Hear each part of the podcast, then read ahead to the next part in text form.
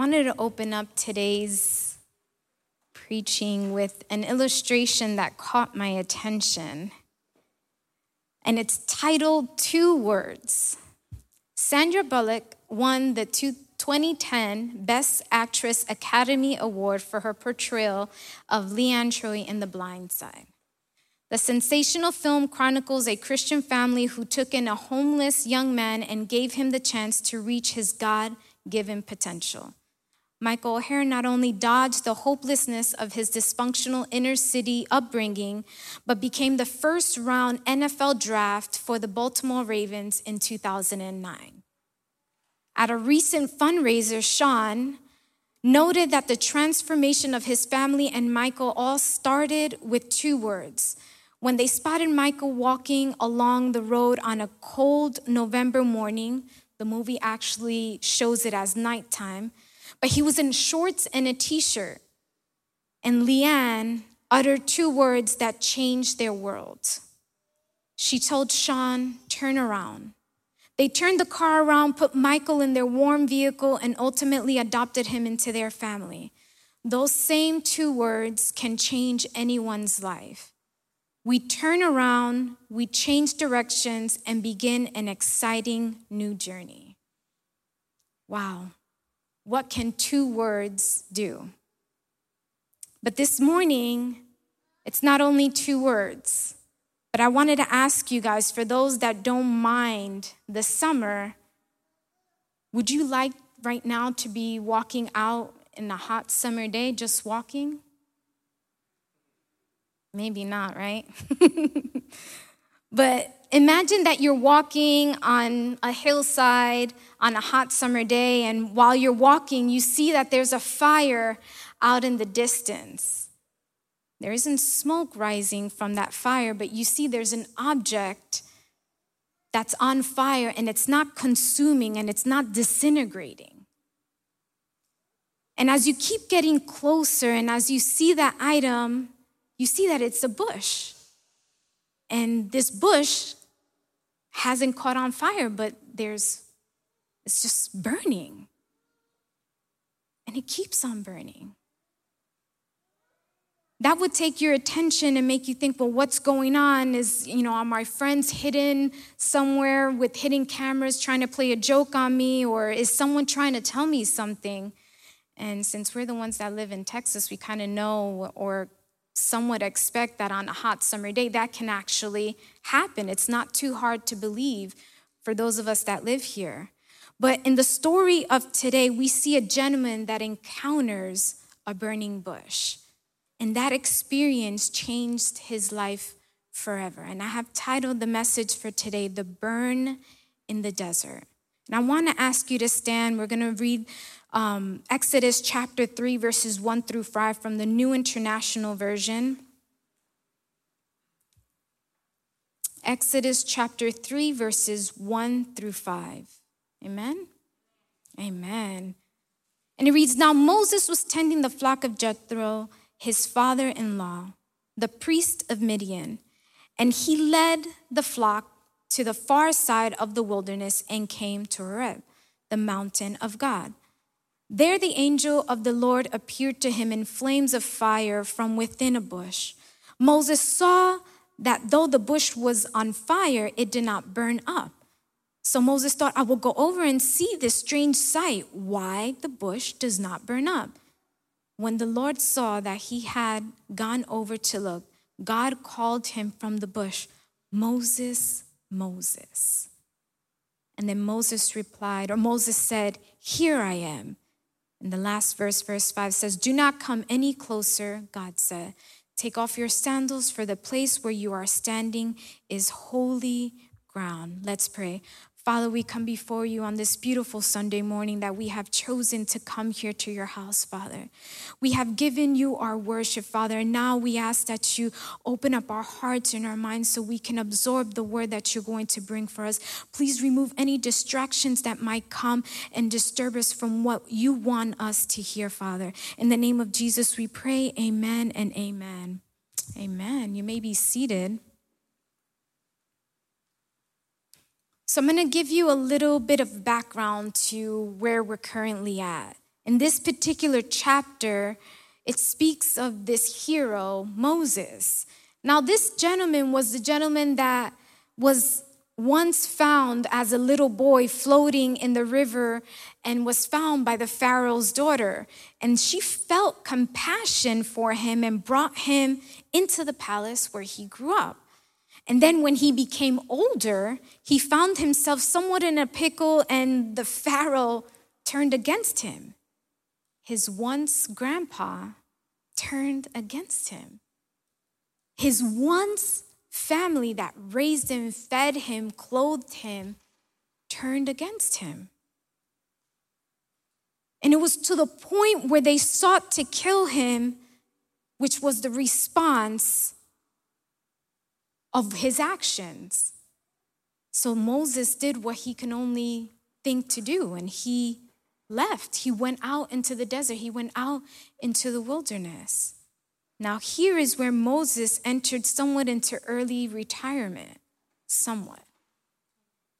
Now, in Egypt, his people, the Hebrews, they were dying. The Hebrews were under an, an unbelievable amount of oppression and bondage from the Egyptians. The Hebrews were being killed and murdered on a regular basis. And as many of us know, many third world countries is where many big companies go out and do their labor at because it's cheap. And that's what was happening. The, he- the people of, he- of Israel, or the Hebrews, they were being used for cheap slave labor. Now, we don't know what Moses was thinking in, in the middle of all of this, and we don't even know if it was really a concern because he got up and he left. But what we do know is that it was a concern for God. And that's where this chapter starts. After Moses was chased out of Egypt, after Moses was far away from his people, we see him that he's shepherding or tending to the sheep for his father in law. This meant that Moses actually had to care for. He had a doctor, he had a medicate or nurse, he had to rehabilitate, he had to cure, fix, he had to resuscitate the flock of his father in law. And out in that wilderness, Moses stumbles upon the mountain of God, known as Mount Horeb, or as we later see Mount Sinai. And he sees something amazing. There, over on the side, there was a bush on fire. But what Moses found strange was that that bush was not being burned up. It was not disintegrating, it wasn't falling apart. It wasn't like when we see a bonfire and we put the wood down, that little by little the wood becomes smaller and smaller till it's ashes. This wasn't happening, this wasn't the case. But there at that mountain is where Moses encounters an unquenchable burning bush. Now, when we keep on reading through the Old Testament, we see that fire is a common symbol seen for the presence of God. And like many of us have done, Moses goes over and he's goes to investigate it. He was like Mr. Nosy Pants over there. He like really wanted to know what was going on. Why is this thing on fire, but it's not disintegrating, it's not breaking down? And here's where Moses discovers the reason it's burning is because God was present in that bush. And God instructs Moses to remove his sandals from his feet. Now, when I was looking at this, I was like, well, why? The taking off of sandals was still, and it was and still is, a sign of reverence, of humility, of respect. This is an act of old practice when entering a holy place, a place where there's the presence of God. That's what was done. And it's a gesture that honors the holiness of that particular place or that particular area. And in this case, it was the mountain of God. So the removal of his shoes showed reverence which actually still to this day is an actual practice in certain cultures. For example, like in Islam, when you go to the mosque, when we went, we had to remove our shoes as an act of reverence because we were entering into that place.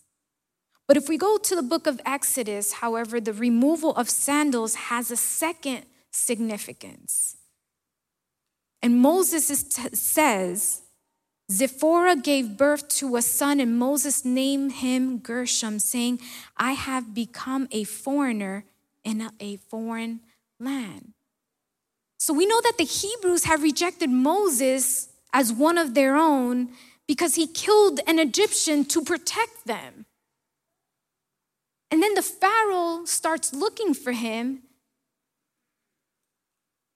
to kill him, but even the Midianites saw Moses as a foreigner. They called him an Egyptian. So his people rejected him. The Pharaoh wanted to kill him. And then the place where he was at, the Midianites, was calling him an Egyptian. So Moses really didn't have a true home in any community. He didn't have a place to call home. And the taking off of one's sandals is a gesture in many traditional cultures that is associated with entering not only a holy place or a place of worship, but also a home.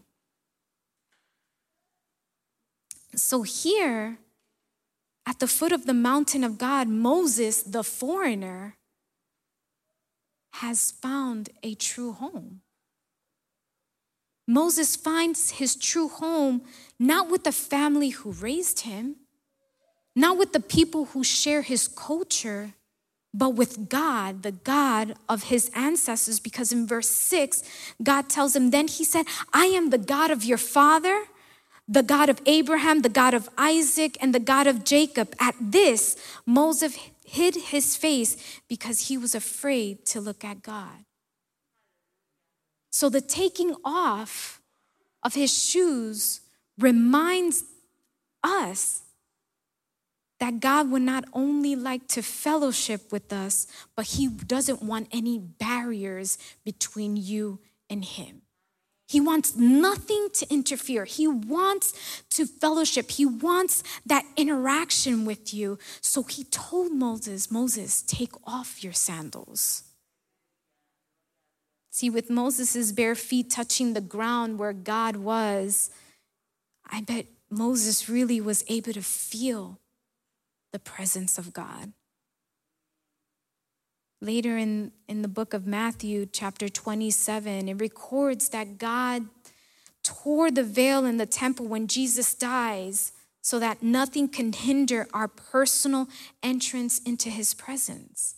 So, this shows us that he still wants to fellowship with each of us personally if we confess our sins to Him and just share our needs and approach Him in Jesus' name.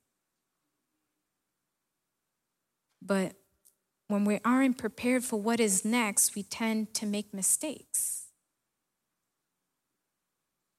When we aren't prepared for the blessings in which the Lord wants for us, we tend to rush into things. And this is what happened to Moses.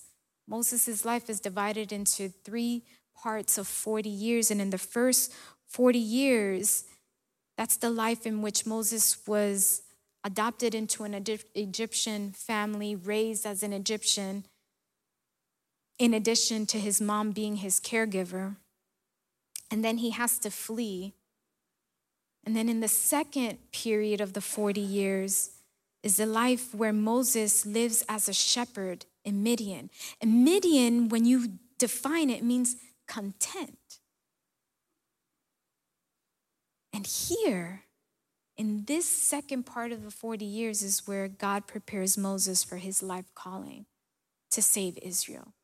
And in this third part of the 40 years, that's the life of Israel out in the desert.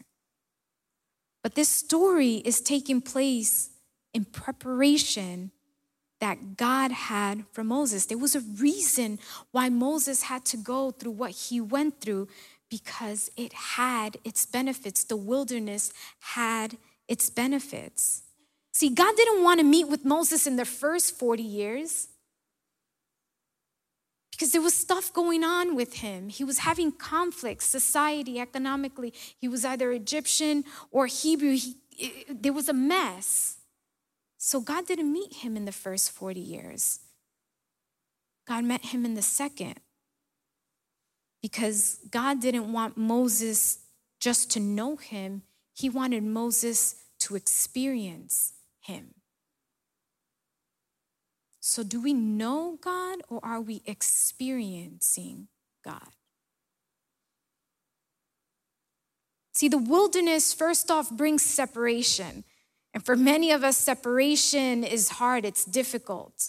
Separation means disillusion, a disunion, a division, a split, a breach, or a distinction.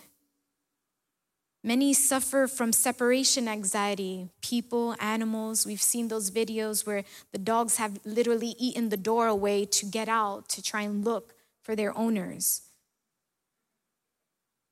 But the separation from certain distractions can actually benefit us.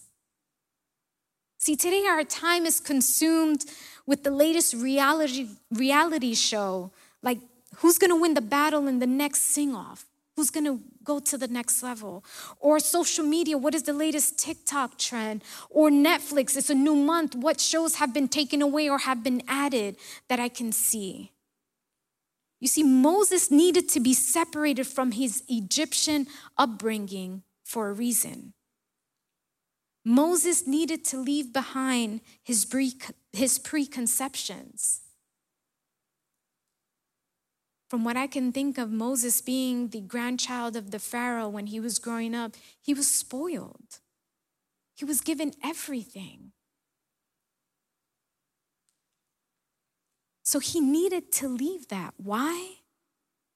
Because God, Moses, God brought Moses out into the wilderness so he can be separated from what captured his mind, from what preoccupied his mind, what was constantly playing in his head. He needed to take him to the wilderness so that can be left behind.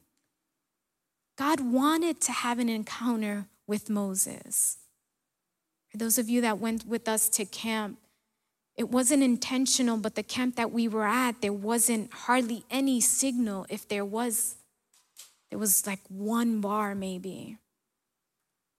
And it wasn't intentional. We as leaders were saying we're going to remove the phones from the guys so they can actually, you know, be in the presence of God, interact with other people. We intentionally made groups, splitting friendships apart so they had no other choice but to interact with other people that they don't normally interact with. But going to that camp away from all the distractions, allowed a move of God that was astounding. We had young ones of 11 ranging all the way up to 31 there. And God moved in a way that was wow. So, separation in the wilderness allows us to enjoy the presence of God. There are no distractions but also in the wilderness, sometimes rejection can push us out into the wilderness, can push us out into the desert. Exodus chapter 2, verses 13 through 14 tells us the next day he went out and saw two Hebrews fighting. He asked the one in the wrong, Why are you hitting your fellow Hebrew? Verse 14 says, The man said, Who made you ruler and judge over us? Are you thinking of killing me as you killed, excuse me, as you killed the Egyptian? Then Moses was afraid and thought, what did what I did must have become known.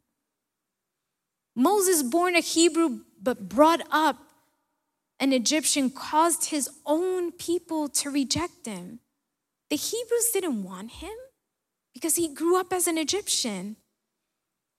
Moses' upbringing, his fashion style, his sense of talk, his way of talking, his sense of, of dressing, his education made his own people reject him. His people, his blood, reject him. what was once beneficial from the floating basket down that river turned into a rejection that his own people couldn't see him as a true leader. Church, God allows rejection within friendships, rejection within relationships, rejection even within business associates or business contracts to allow us to see where and when our dependence falls. Who are we truly depending on?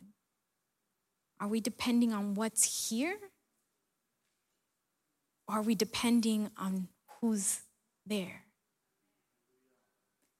See, when God sets up this encounter, He separates us from our own distractions as well as the rejections to come so we can understand that when we are alone, we're able to enjoy His presence. When we are left with nothing else, when we see that our best friend has actually made a new best friend, when we see that our voice isn't the hottest thing anymore, when we see our jokes aren't being laughed at anymore, when we see our sense of style isn't the sense of style anymore. That alone time now that we have should be used to spend it with Him. We have to have an alone time with Him. We need to designate or assign a time in which it's just me and Him. It's just you and Him. And this needs to happen daily, 24 7. I mentioned this in the morning when I was sharing with the ushers. As a mom, you wear many hats. You're a cook, you're a nurse, you're a Uber driver, you're Uber delivery driver. You wear many hats. You know, you're the laundry person, you're the one that, you know, picks up the groceries, figure, figure out what you're gonna cook because no one, when you ask them, knows what they wanna eat. No one.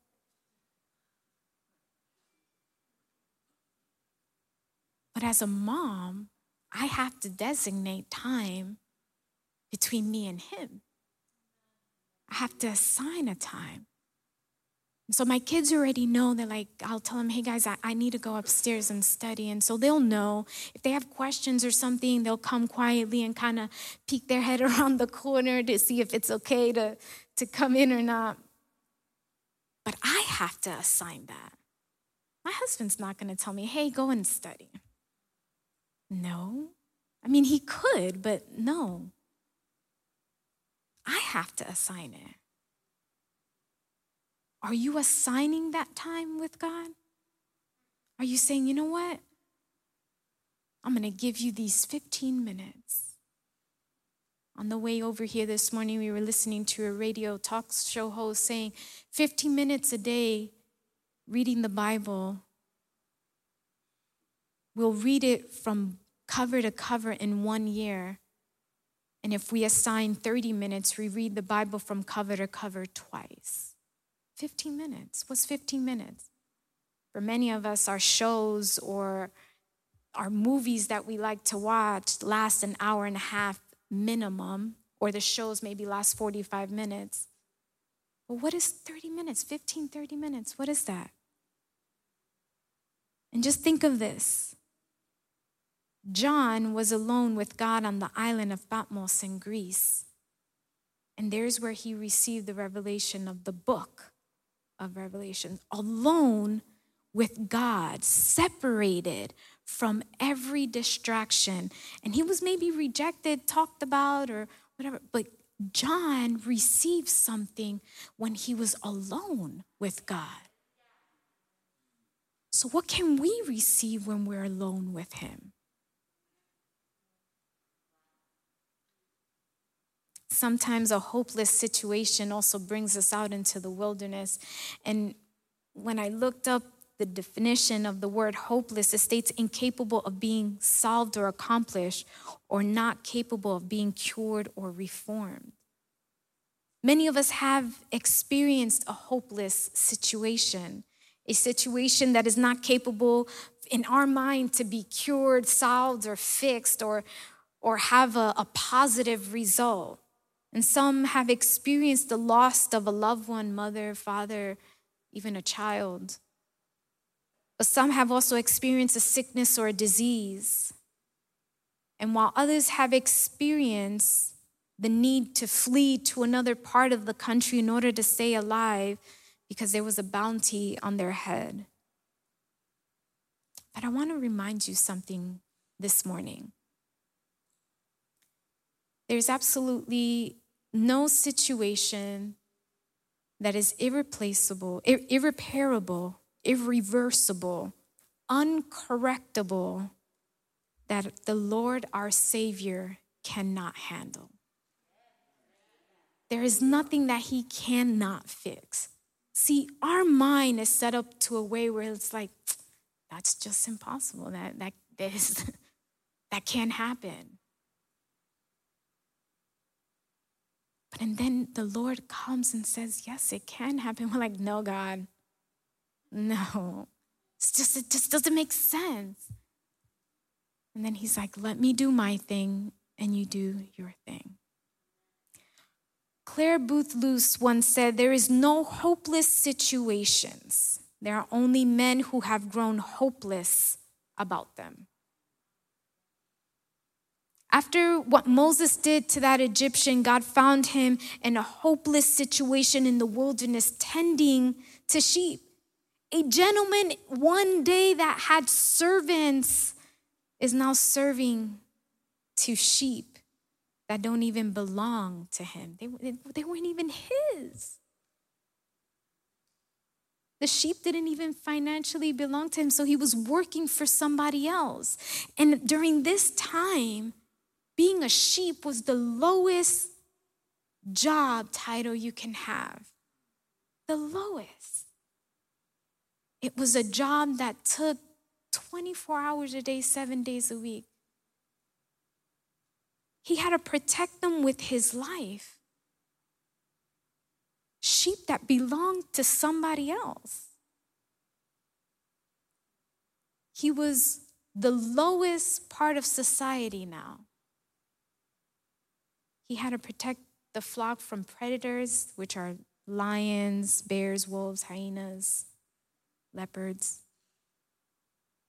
Moses went from being the most protected gentleman in the kingdom to protecting animals in the wilderness. See, you may be in a situation without hope, but I tell you today that God is seeking you when you are alone. He is wanting you at that time where you're like, this is hopeless. I'm alone. I'm out in the wilderness. Moses was rejected by his own people. He was walking hopelessly without a home. And that led him to the separation that now led him to the one and only true Savior. See, your life may be currently in a situation without hope, or your life may be full of rejections, or you're probably finding yourselves separated from everything. But I want to invite you to allow that burn in the desert to speak to you. Allow Him to speak to you this morning. Jamie Buckingham said the tragedy of our wilderness experience is not that we have to go through grief and suffering, but that we often miss the blessings from the burning bushes, the things through which God speaks. See, just like Moses, God calls us by our name. He's telling us, hey, I need you to remove your sandals, remove your distractions, step out of your comfort zone. I need you to come out here because this area that we're in is holy ground. I don't want nothing separating me from you. I want no distraction. I want a d- direct connection with you. Some might be thinking, well, if God has a job he needs done, well, why not pick a person in which can actually do it? See, when God has a big job to get done, He doesn't always pick the greatest person to do it. God simply chooses a person who will become available to Him for the task He needs done. So the person may not be qualified, but they are available to Him. See, you don't need to be qualified for the task set at hand by God. You just need to be available. In today's scripture, the task to liberate God's people didn't go to a powerful military. It didn't go to some political figure. It didn't go to someone with a position, with money. It went to a person that had the lowest paying job. It went to a man that was not even cherished by the people that he even had to free. This guy had no contact with his people. And this was the person that God has chosen because God knew Moses would be available. See, God chose Moses because he knew Moses was able to be used. Are we able to be used? If God were to call you, would he be able to use you?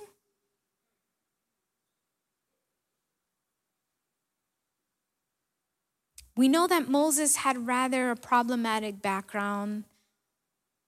He had a natural and adoptive heritages or cultures that had very many conflicts, like I mentioned, socially, economically, even spiritually.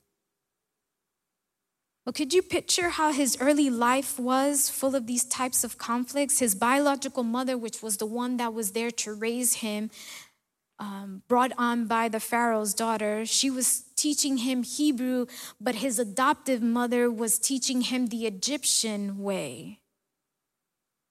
Could you imagine the conflict in his little mind? It's like, what language do I speak? How do I respond? How do, what do I wear? But what we see is that even though he was raised as an Egyptian, Moses' heart would not allow him to fully give up his natural heritage as a Hebrew. It was unavoidable that these two worlds would even eventually find a major battlefield in his heart. Moses chose to favor his heart over the mind at a critical point in which this conflicts, which caused the death of an Egyptian that led Moses to be a fugitive.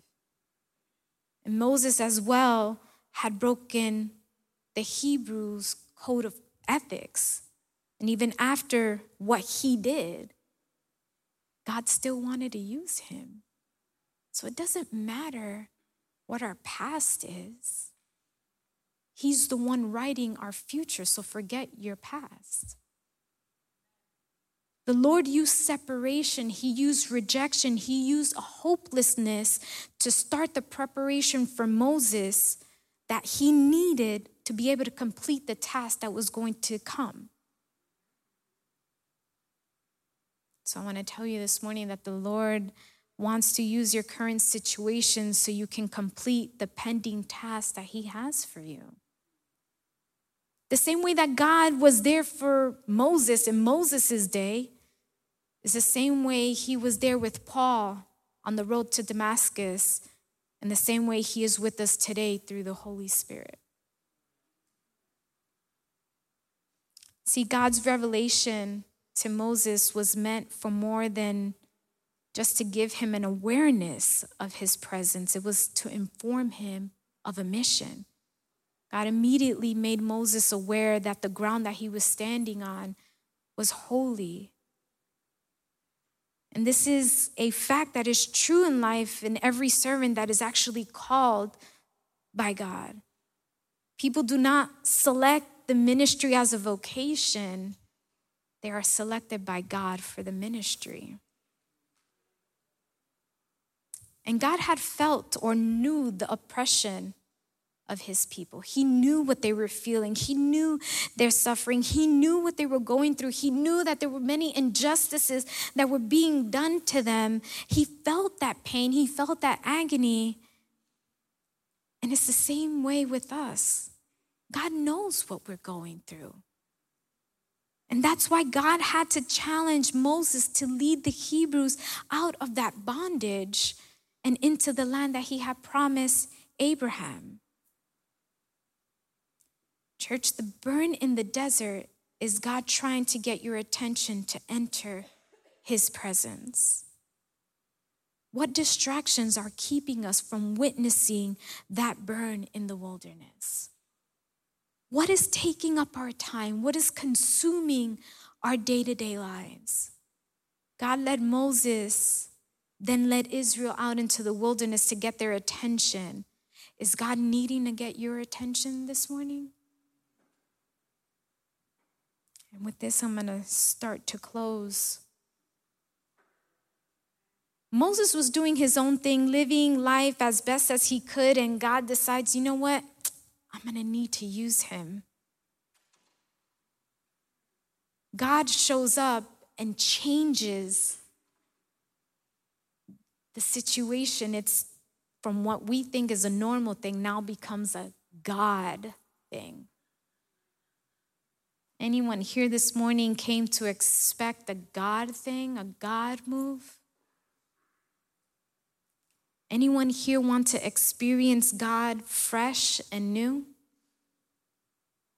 For those that like your clothes smelling nice and fresh, you want to add that boost, that fresh scent boost to your clothing so days later it still smells good, right?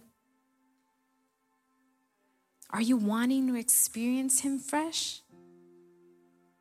See, as we get closer to the cross and we reflect or reflect look, looking at the cross, we see that we have to follow Jesus to enter into his presence. See, we cannot experience the presence of God from a distance. Pastor was mentioning last week that the ones that are at the edge of the water don't get to fully experience the presence of God you have to go further in to experience that. See, we are the ones that determine whether we want to see it from a distance or able to actually experience it.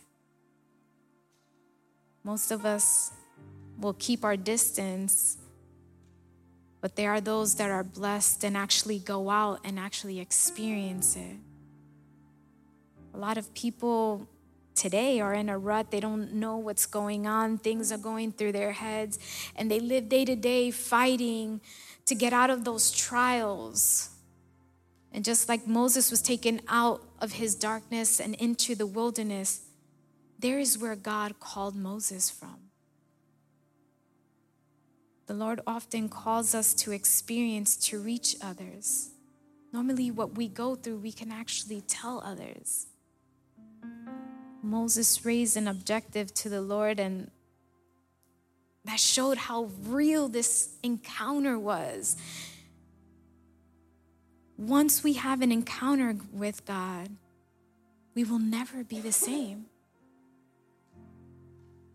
Experience the presence of God shouldn't be a moment, but a stirring, shifting movement.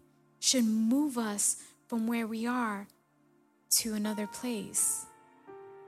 That's where the normal becomes abnormal. That is where the ordinary becomes extraordinary. It's where the usual becomes the unusual. Why? Because God showed up. Why God didn't show up to Moses before? Because Moses' attitude needed changing. Moses' purpose was to change. When God shows up, our life can change. See, Moses went from this shy shepherd to a man God would use to change a nation. His life was never the same from there because Moses became sensitive to hearing God. Moses became obedient to responding God, which fulfilled the purpose. And as the story reads on, Moses responds to God after he called him, but Moses first objects his calling. And he was telling God, No, I can't do this. Do you know what you're asking, God? You want me to go out to save those people that rejected me at one point? I'm in this situation because they rejected me. I tried to protect them and I couldn't protect them, and I ran out into the wilderness. And that's why I'm here. I'm tending to the flock that doesn't even belong to me. I'm working for someone else.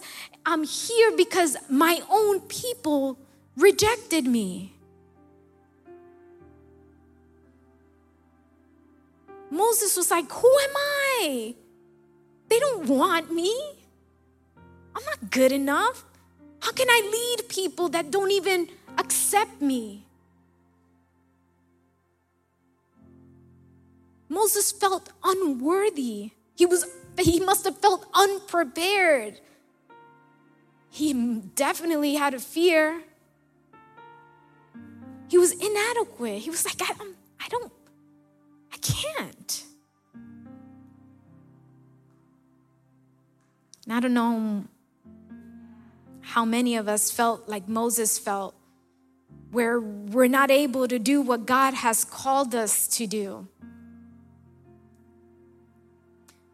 But if we only knew and understood who we are in Christ, the impossible things are actually God's specialty. Why do I know that? It's because he tell us, I will be with you. See, so it's not actually me. It's actually him through me. He's just, I'm just that vessel that he's using, but I have to be willing. Moses was in the desert,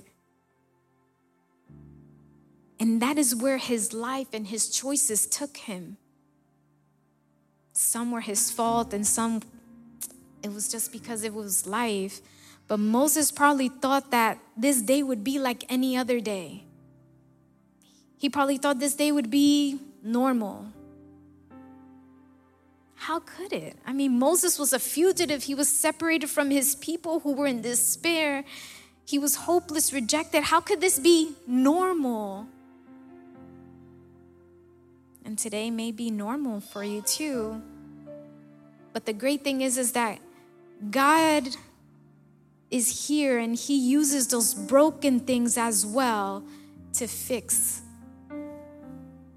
He fixes those broken things. the fact is, if you aren't broken, God will probably have to break you in some areas in your life so He can use you. That is what the wilderness did to Moses, it broke him in certain areas. And it's less of self and more of God. It's let go, let God. Think about this for a moment. Some of us have had a burning bush event in our lives, but we haven't responded. And I want to let you know that we cannot outrun God and what He has told us. We need to respond. Some need to stop running and be sensitive to what He's saying this morning.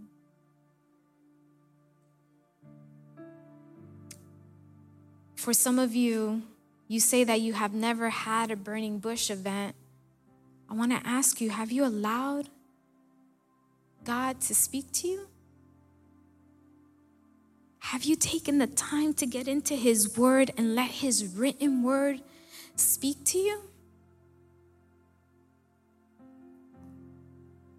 or for those that haven't even responded to salvation, now would be a good time because we're never promised tomorrow.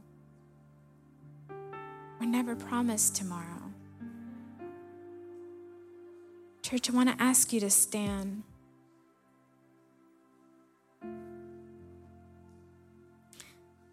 Let's be sensitive this morning. I believe that the Lord is speaking to each and every one of us this morning, myself included. Moses discovered it. Each one of us needs to discover what God desires to have, and that is to have an, intimate relationship with each of us. Since the Garden of Eden, God longed to have that fellowship with us. He desires to speak to one of us, to each and every one of us. God desires to use us for His honor and His glory. The text that we read showed us once again that God, it is God who came out to meet man. In this case, it was Moses that was able to experience this unique visitation. And God arrives at the precise moment to free his people and also to free Moses from his fears, from his complexes. Moses was already married with children, with a profession. But God didn't create Moses to have him hiding. God didn't create Moses to, so he can be out in the wilderness. His current condition was temporary, and it was time for a new one to begin. Jeremiah 29 11 says, For I know the plans I have for you, declares the Lord plans to prosper you and not to harm you, plans to give you hope and a future. Church, let's stop running and let God move like He needs to move in our lives so we can experience His presence.